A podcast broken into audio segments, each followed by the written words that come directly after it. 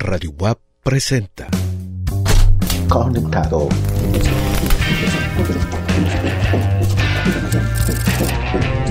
De eso se trata. De eso se trata.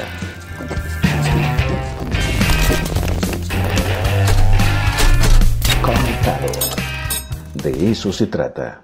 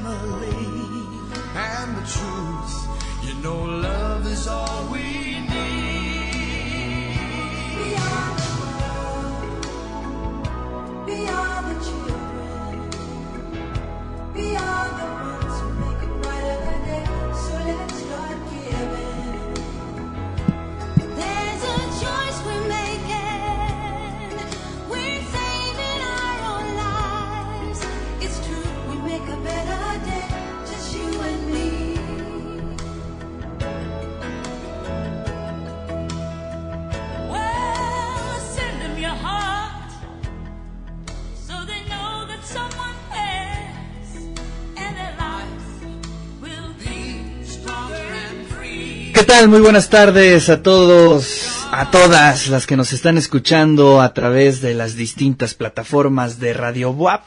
Mi nombre es Ricardo Cartas y vamos a estar hoy hasta las 2 de la tarde, dos y media más o menos, dependiendo del flujo de la información aquí en el de eso se trata. Saludos a todos los que nos escuchan en Puebla en el 96.9, en Chignahuapan en el 104.3, a todas y a todos.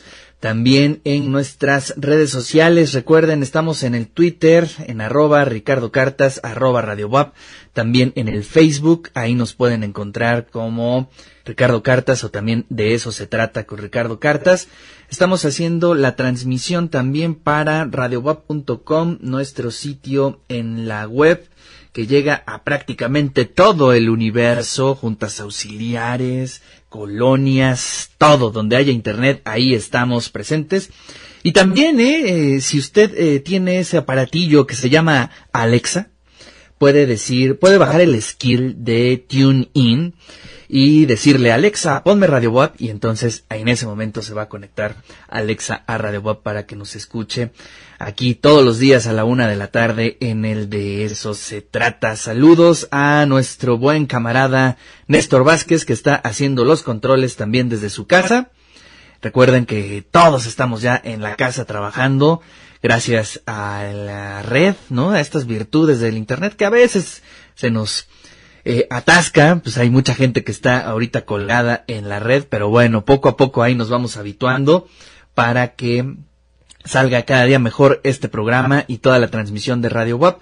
Por cierto, hace un ratito hice un llamado eh, a través de las redes sociales. Si usted conoce a alguien que quiera contarnos su historia, ya sea aquí en Puebla, en cualquier parte del país y también en cualquier parte del mundo, escríbanos, escríbanos al 22 25 54 6163 en el WhatsApp, también en las redes sociales.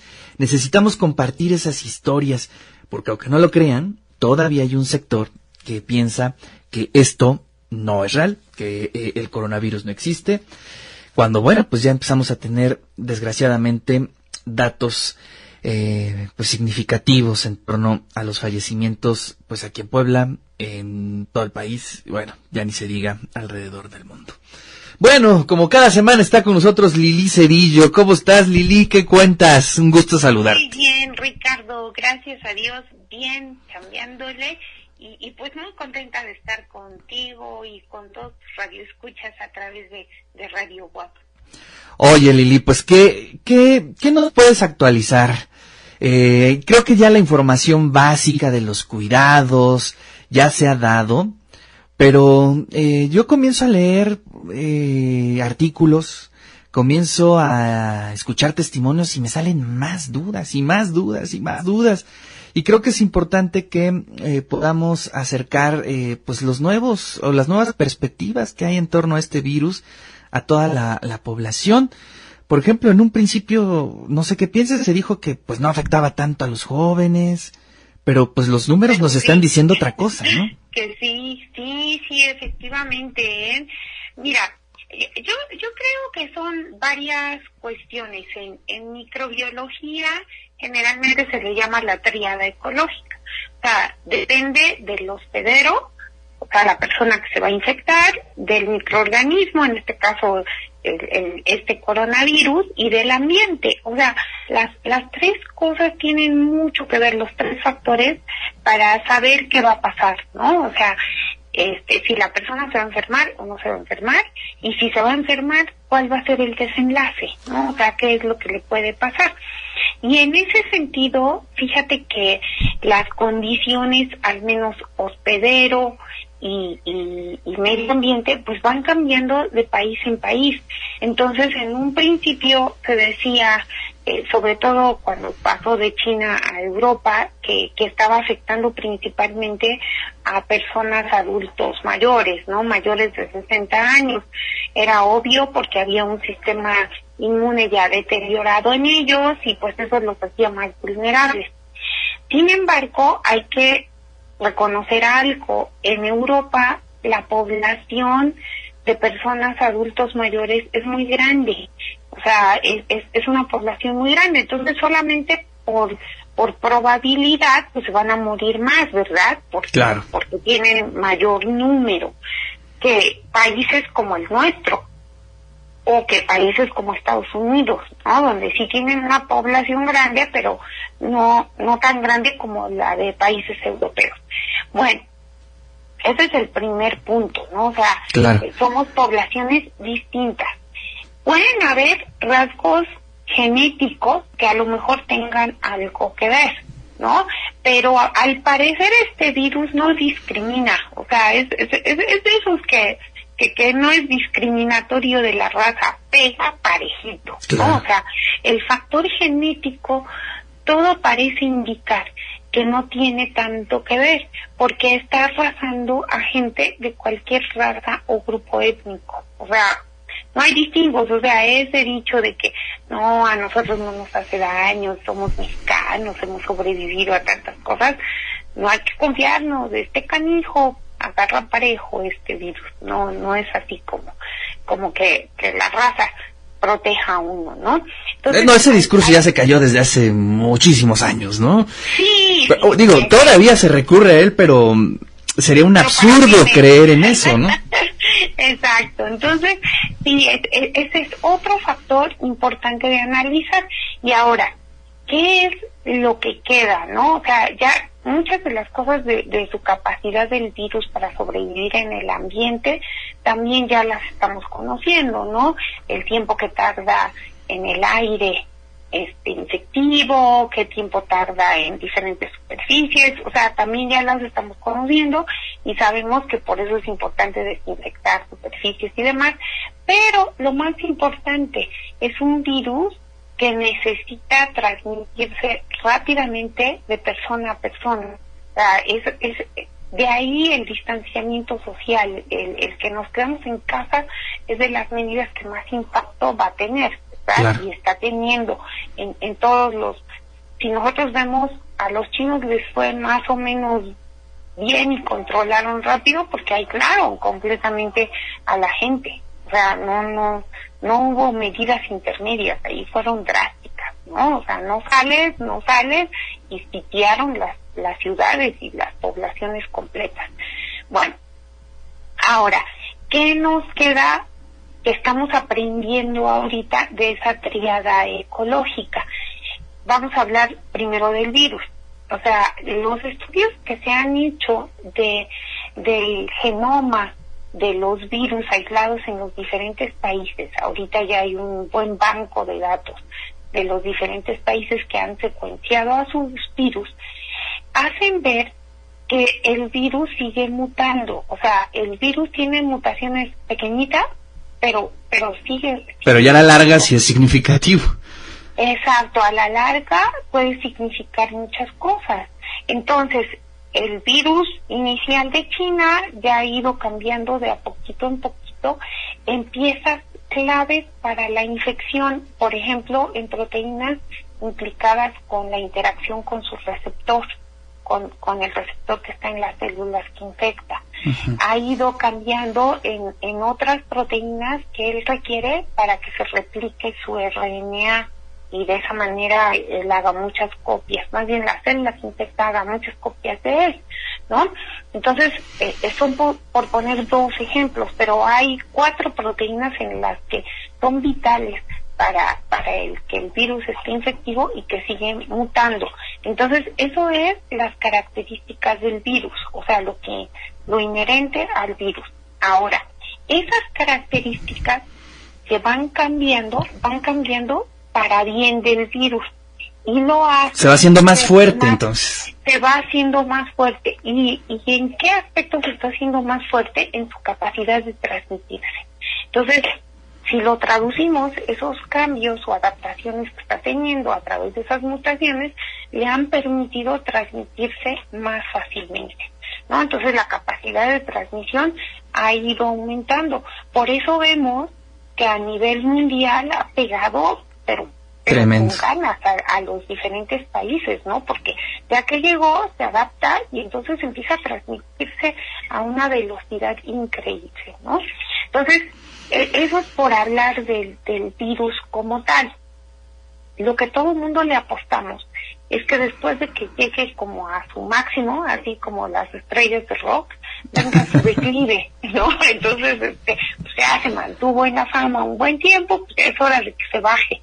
Entonces, los virus también de manera natural llegan como a un pico de transmisibilidad y de capacidad para causar daño. Y después de eso, poco a poco empieza a disminuir. Entonces, no sabemos realmente de este cuándo lo va a hacer, ¿no? Y cómo lo va a hacer. O sea, todos creemos que lo va a hacer. ¿Por qué? Porque es la manera que un virus se perpetúa en, en un lugar, ¿no? O sea, tampoco son tan tontitos los virus, ¿no? Si matan a todos los perros, pues a quien infecta. Entonces, este, Claro. como, como, como que los virus, o sea, sí se comportan, ¿no? Pero ¿cuánto va a tardar eso que pase? No sabemos, ¿no? En una de esas pues, surge una vacuna antes de que, de que eso suceda de manera natural. Bueno, entonces ya hablamos del medio ambiente, ya hablamos del virus, ahora vamos a hablar de los hospederos, que era la pregunta que tú hacías inicialmente.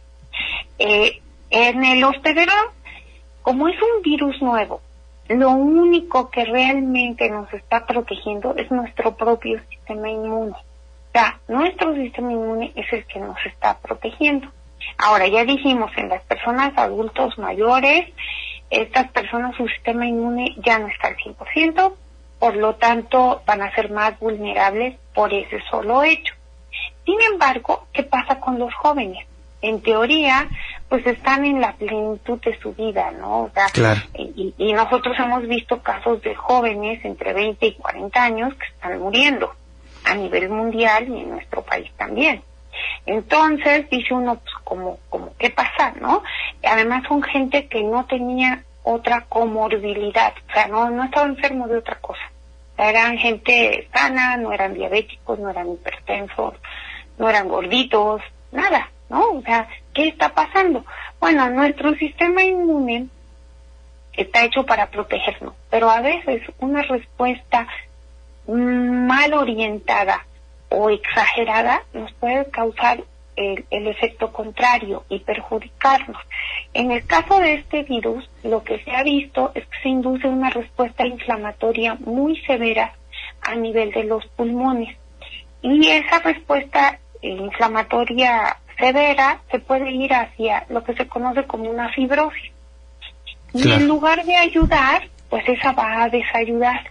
Entonces, una persona joven con un sistema inmune muy vigoroso puede, por purita mala suerte, o sea, ahí están vol- involucrados muchos factores fortuitos, muchos factores al azar y muchas cuestiones de tipo genético. O sea, puede, por puritita mala suerte, irse hacia esa respuesta inflamatoria severa que conduzca a fibrosis y que obviamente cause daño, ¿verdad? Y, y- y son los casos fatales, desafortunadamente.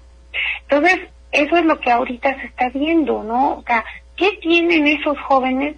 ¿Quién sabe? Seguramente es un factor genético. Sí, hasta genético podría ser, ¿no? Exacto, sí, o sea, este, como les dijera yo a mis alumnos, pues es la maldita mala suerte que le tocó a uno en la repartición de genes.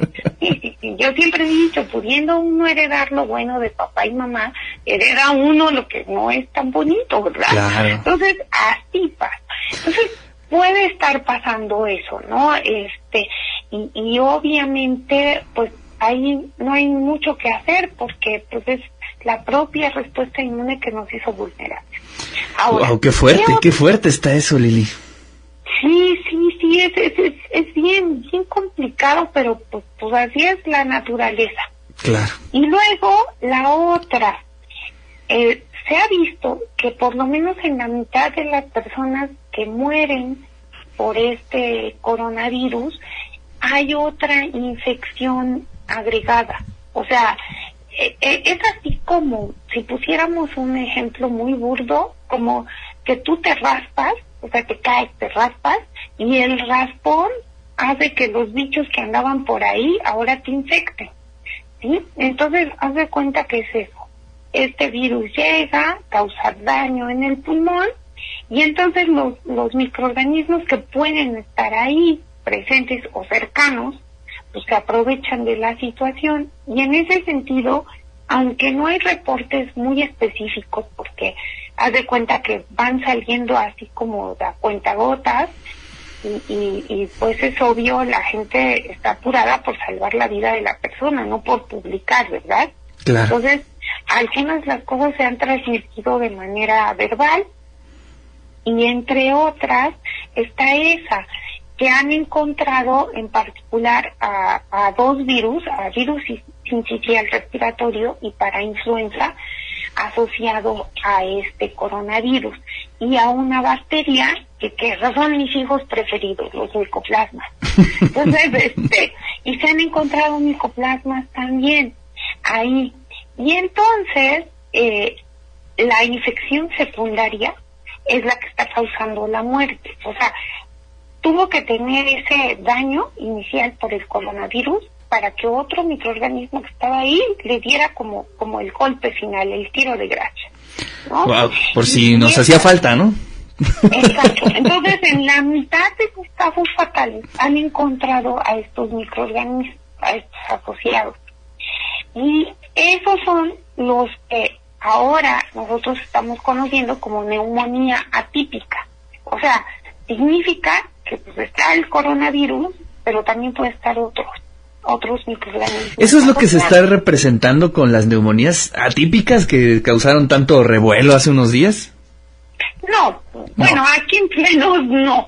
O sea, si tú no puedes demostrar a la gente causal, pues le dices es una neumonía atípica, en este caso. ¿no? Ok. Las, las neumonías se clasifican en típicas y atípicas.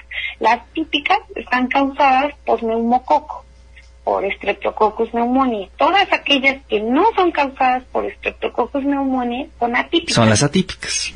Exacto. Entonces, el coronavirus nuevo, el SARS-CoV-2, es, causa neumonía típica, porque no es un estreptococcus neumonía, ¿no?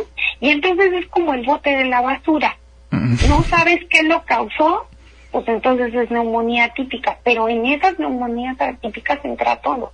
O Uy. sea, entran coronavirus, entran micoplasmas, entra cualquier microorganismo, este, clamidias, o sea, hay una cantidad enorme de microorganismos que van a entrar ahí, en, e- en ese potecito como de basura, ¿no? O sea, no, no pude hacer pruebas para determinar si estaba presente el virus, pues entonces es, en el acta de defunción le ponemos neumonía. Neumonía típica.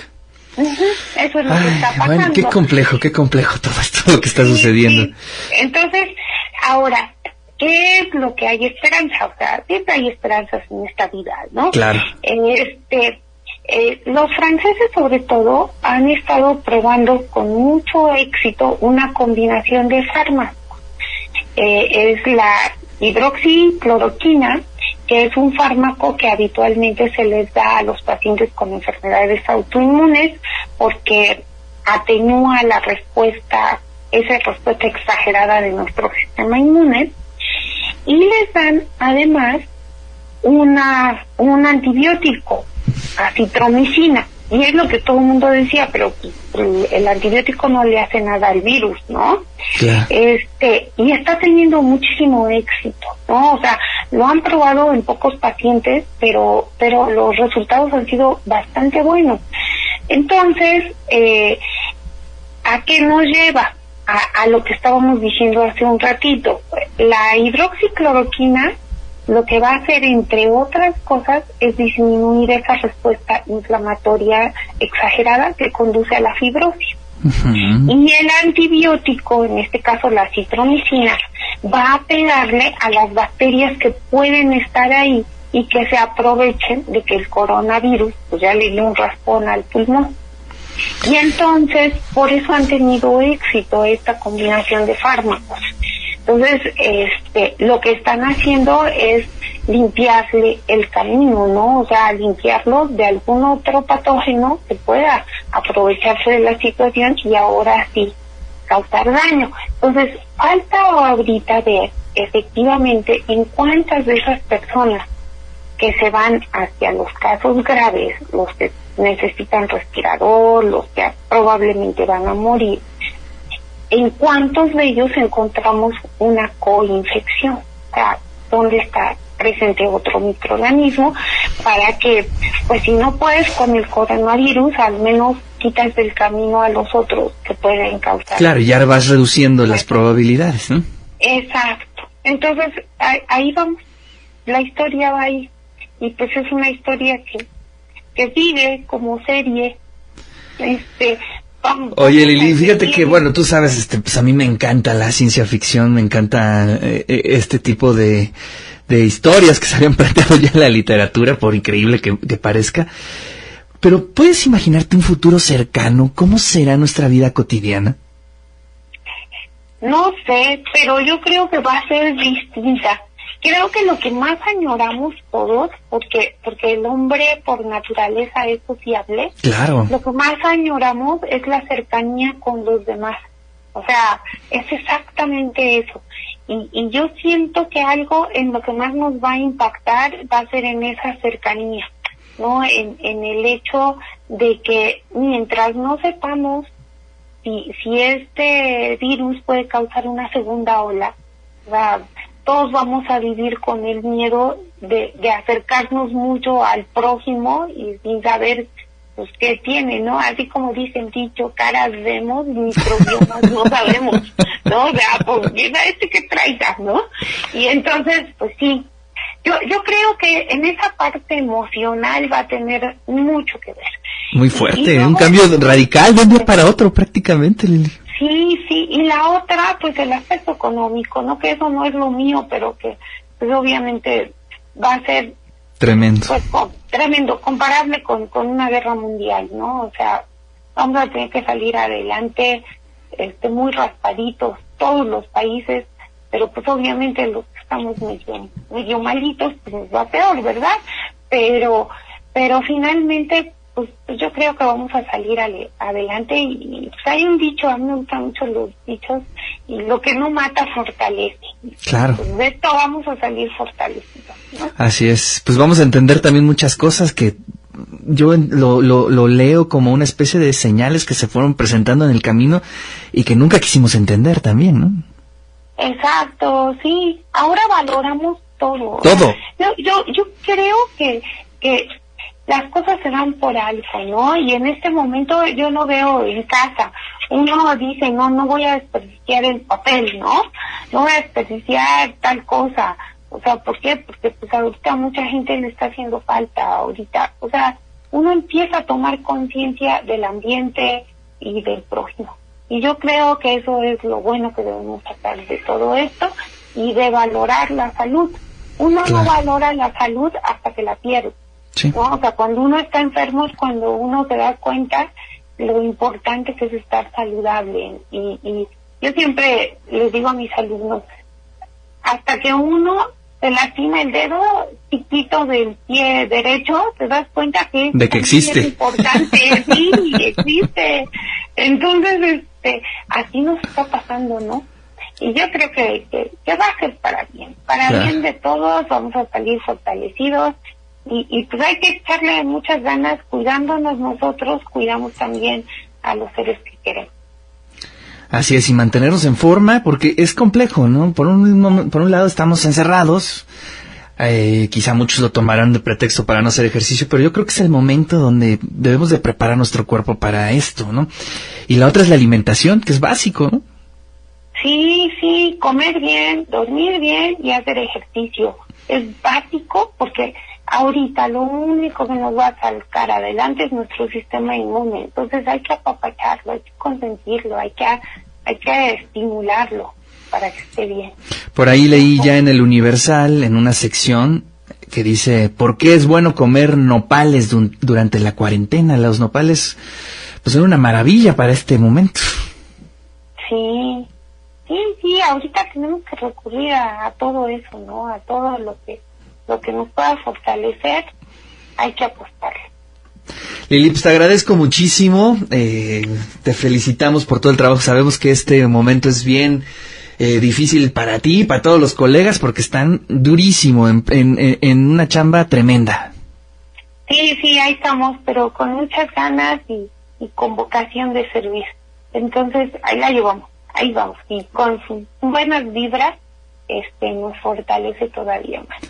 Lili, pues te mando un fuerte abrazo, abrazo para todos las colegas, los colegas y bueno, pues a seguirle, a seguirle que todavía esta historia le falta mucho. Sí, sí, sí, apenas, si fuera una novela, apenas Es- vamos como en la página 10. Exactamente, yo también la siento como en la página 10. Lili, pues muchas gracias. Cuídate, un abrazo. Abrazos. Ricardo, y a todos tus radioescuchas. Nos vemos. Pues ahí están las palabras de nuestra queridísima doctora Lili Cedillo. Ella es miembro de la Comisión de Seguimiento de la Pandemia eh, COVID-19 y bueno, pues recurrimos prácticamente a ella cada, cada semana para eh, que nos dé, nos actualice toda esta información. Es bien importante lo que dijo, ¿no? O sea, cómo en distintos eh, países, en distintas regiones se va comportando eh, de forma distinta este virus, ¿no? Y lo que pensábamos que era una regularidad que atacaba específicamente a gente mayor, hoy los números aquí en México nos están diciendo cosas distintas. Ya estamos viendo varios casos, muchos casos de jóvenes, de adultos jóvenes, de entre 30 y 40 años, que están muy afectados por el coronavirus. Y eso debe de, eh, debe de encender los focos rojos para todos pues, los que pertenecemos a esa generación y que pensamos que a lo mejor íbamos a estar un poco lejos del coronavirus, pues no, ahí están los resultados. Vamos a hacer un puente musical y regresamos aquí al de eso se trata. Hoy voy a elegir. Estamos de buen humor. Dame conciencia, soledad. Dame también humanidad. Ve inspirado, Rocco. Sí, y el video está maestros que motiven a sus alumnos a asistir a conciertos, a las obras de teatro, a ver a Continuamos. de nuestras cinco compañías artísticas. De eso se trata. Estamos de buen humor. Estamos muy emocionados, claro, por ahorita por la selección oficial de Morelia y representa un sueño que tuvimos cuando empezamos a Yo producir solo a Maraña. ver su último tiro y el secreto era pues aventarlo como más hacia arriba. Regresamos. Que no rebote. De eso se trata.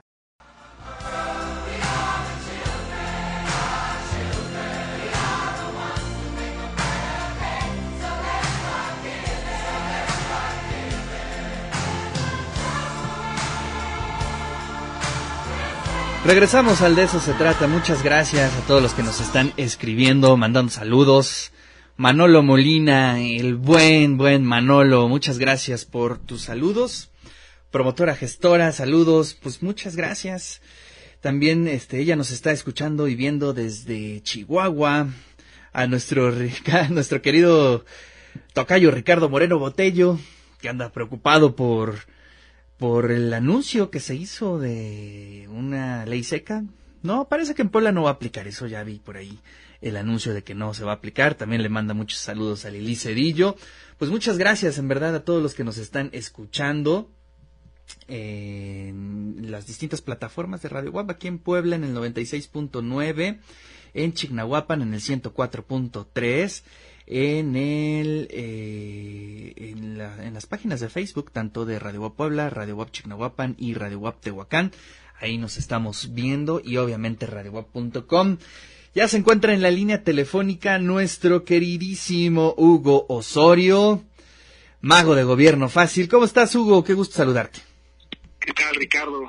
Muchas gracias por tenerme por aquí. Oye, pues a ver, actualízanos un poco cómo está el mapa del coronavirus a nivel nacional. Bueno, eh, el mapa de- de- del coronavirus a nivel nacional es actualizado todos los días a partir de las 7 de la noche con información eh, oficial de la Secretaría de Salud. Eh, desafortunadamente estaban publicando hasta el 23 de marzo los casos recuperados. Ya no se muestran, ya, ya no están poniendo ese dato en la información.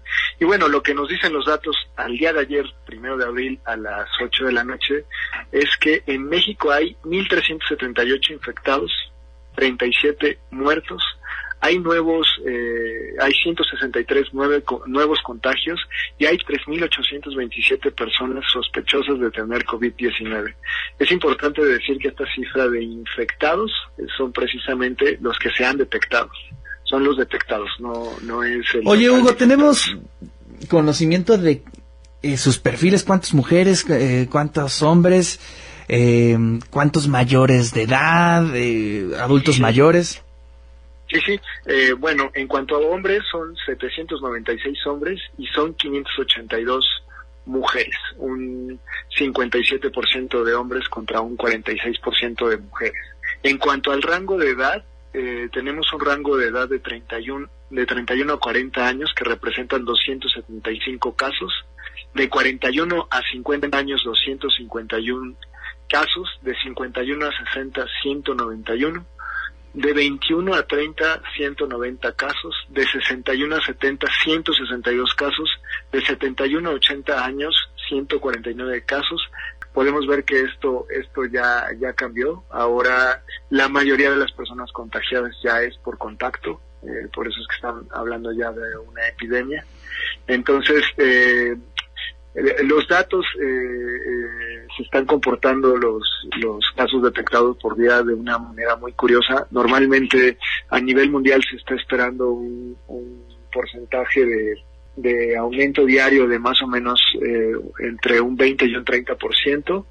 En, en México, eh, tan solo el día de ayer tuvimos solo 11.83 nue- nuevos casos y antier habíamos tenido un 9% de nuevos casos. Eh, hay muchas cosas ahí que revisar. La verdad es que eh, muchas personas se han pronunciado en el que tal vez no se están haciendo las suficientes pruebas. Entonces, por eso es importante decir que este número de infectados, 1.378, son únicamente los casos detectados. Eh, evidentemente podemos estar hablando de que hay más casos que no han sido detectados, eh, por lo mismo, ¿no? Eh, la, la, cuestión de la gravedad de los casos, eh, los síntomas que se van presentando. Algunos no presentan casos graves, eh, pero se convierten en foco del contagio. Entonces, por eso es importante que si presentan algunos de los síntomas se queden en casa eh, para evitar cualquier tipo de conta- contagio. Y bueno, eh, desafortunadamente, y esto hubiera sido algo que hubiéramos preferido no hacer, ya hay un mapa eh, por entidad federativa de los casos de coronavirus y los muertos eh, por, este, por esta enfermedad. En ese sentido, eh, podemos ver que hasta el primero de abril, de acuerdo a los datos de la Secretaría de, de Salud, 38 personas han fallecido por coronavirus en México. Eh, el día de hoy en, en Puebla se sumó la, la, la, número 38. Hasta el día de ayer teníamos 37 y hace, uno, hace dos horas eh, me parece que la, en el reporte de las 10 de la mañana del estado de Puebla se anunció la segunda persona muerta en el estado de, de, de Puebla. Y, y, bueno, en ese sentido, eh, Puebla eh, está muy cerca de, de convertirse en el tercer estado con más casos de coronavirus. Está solamente detrás de la Ciudad de México, el Estado de México y de Guadalajara. Eh, estamos solo a dos casos de, perdón, de Jalisco, estamos solo a dos casos de Jalisco con 97 casos hasta el día de ayer. Entonces estamos hablando de que esto está creciendo.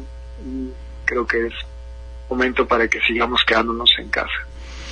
Fíjate que estos datos que acabas de analizar son importantísimos porque respalda un poco lo que estábamos platicando con la doctora Lili Cedillo, que cómo este virus, a partir de la geografía, a partir de las condiciones, se empieza a adaptar y se transforma, se va comportando de una forma distinta.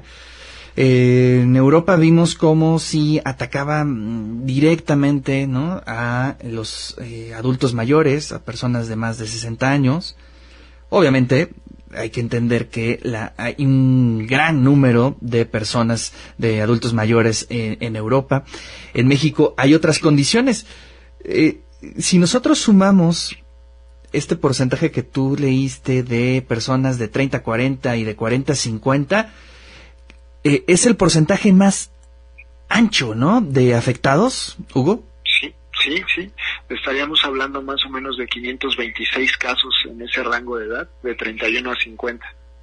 Entonces sí, es donde se están concentrando los casos de, coronavirus. Desafortunadamente no podemos hablar del perfil de las personas que están eh, muriendo en México porque la Secretaría de Salud no está proporcionando esa información. Eh, la están agregando, únicamente nos dicen cuántas personas están muriendo por cada estado, pero no nos están eh, entregando la información que tiene que ver con los rangos de edad, ni mucho menos con el sexo.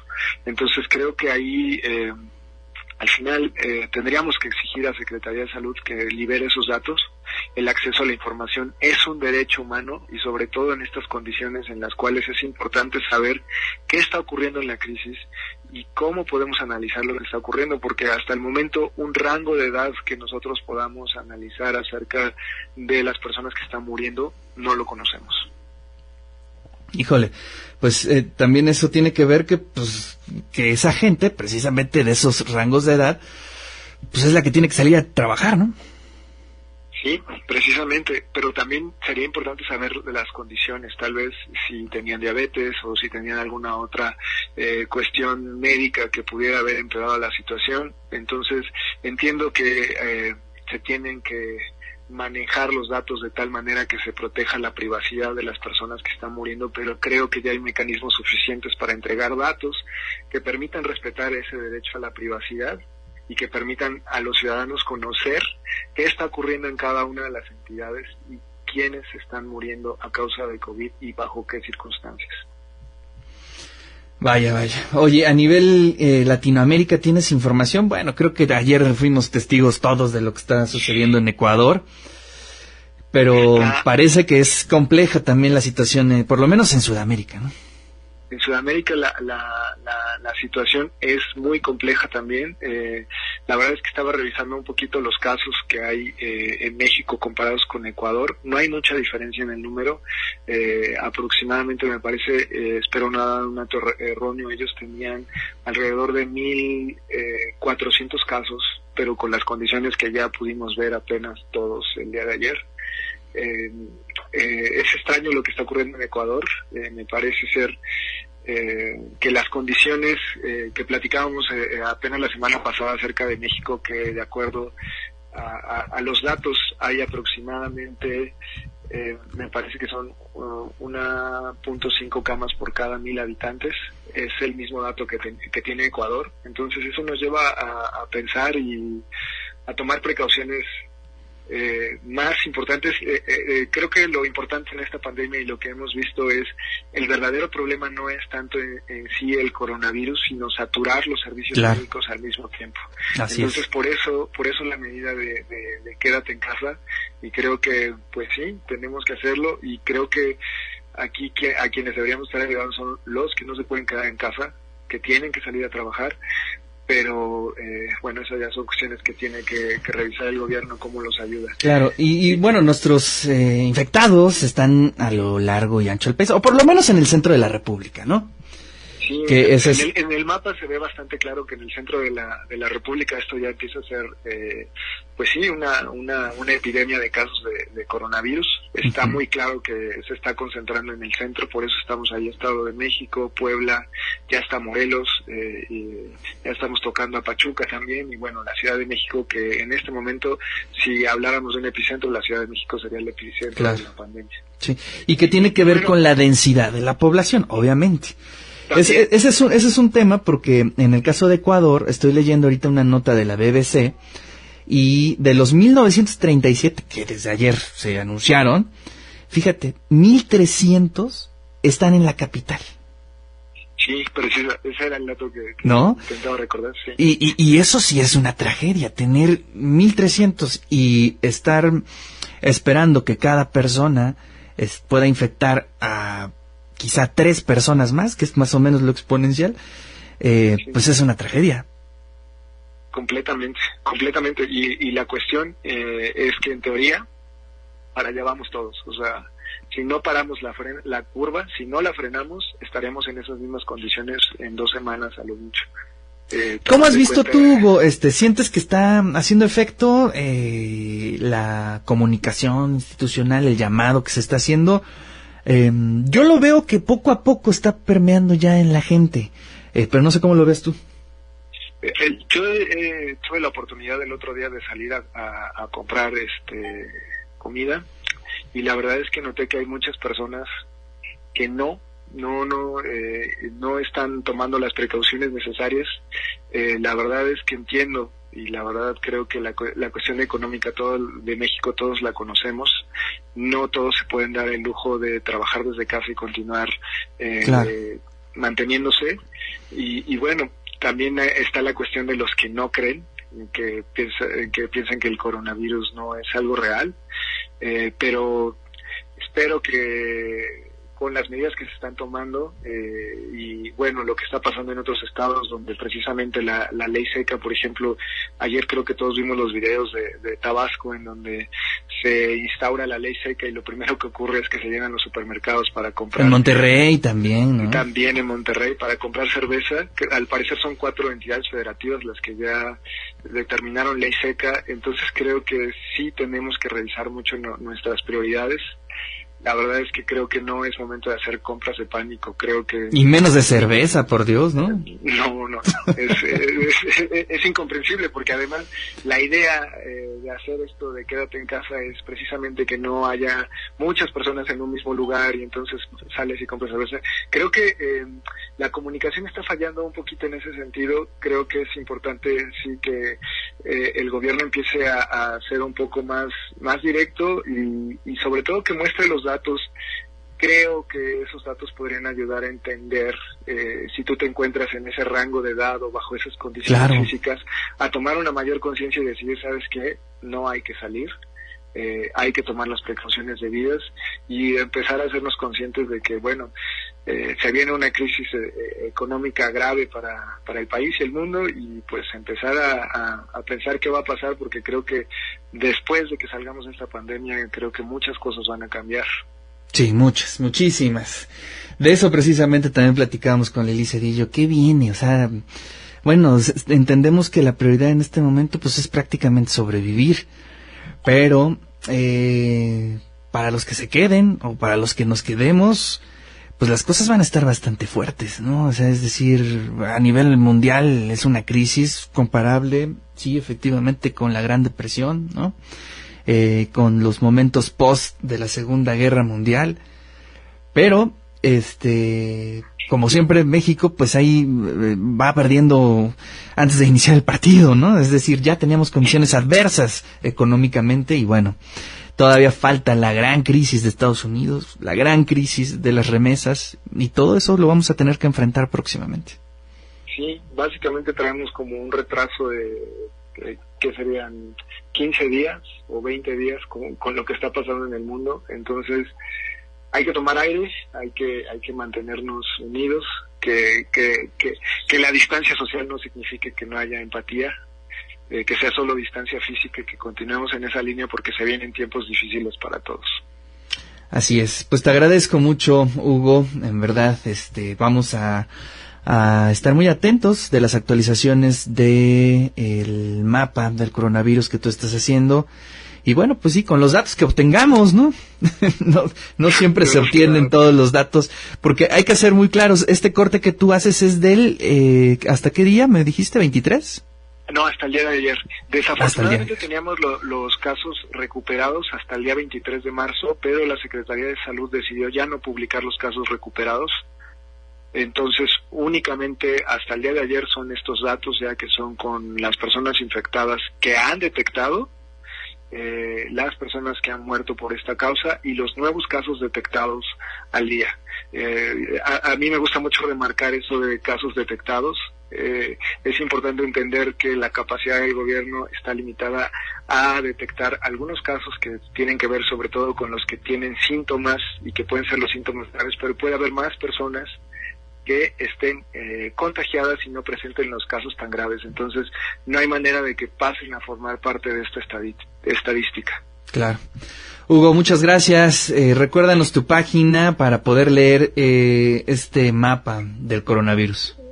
Este mapa lo pueden encontrar en serendipia.digital y también si quieren utilizar los datos, eh, hay datos abiertos sobre esta información para que los utilicen. Están los reportes desde el 15 de marzo hasta el día de hoy en datos abiertos para que los reutilicen, hagan sus análisis. Ojalá puedan ver cómo va la línea de evolución en Puebla y si alguien analice, pues que nos avise para, para compartirla. Muy bien. Hugo, pues muchas gracias. Te mando un fuerte abrazo. Abrazo, Ricardo. Cuídate. Pues ahí está el análisis de Hugo Osorio, el mago de gobierno fácil, que bueno, pues siempre hace una lectura bien interesante a través de los datos. Hoy vimos eh, como uno de los de las líneas de digamos discursivas de esta pandemia, no es decir que la afectación principal iba a ser en los adultos mayores, eh, pues sí, es cierto, pero además se abre otro frente que es eh, pues toda la gente que es que está en edad productiva, que tiene que ver de los 30 años hasta los 50 años. Si nosotros juntamos ahí los porcentajes que hasta hoy se han dado, pues es el, la franja más ancha en donde ha tenido afectación la población eh, por el coronavirus. Así es que pongamos mucha atención todos los que estamos en esa edad, no eh, pensemos que somos inmunes. Nadie es inmune, ni los niños, nadie, nadie, nadie. Yo creo que todos debemos de tomarlo con la mayor responsabilidad posible, enfrentarlo con toda responsabilidad y sobre todo pensar en el otro, ¿no? Es decir, a lo mejor a veces dices, ah, este, yo lo puedo superar o los niños lo superan sin problema. Pues sí, pero recordemos a nuestras abuelitas, a nuestros abuelitos, a los enfermos, a las enfermas. Hay que estar pensando en ellos siempre.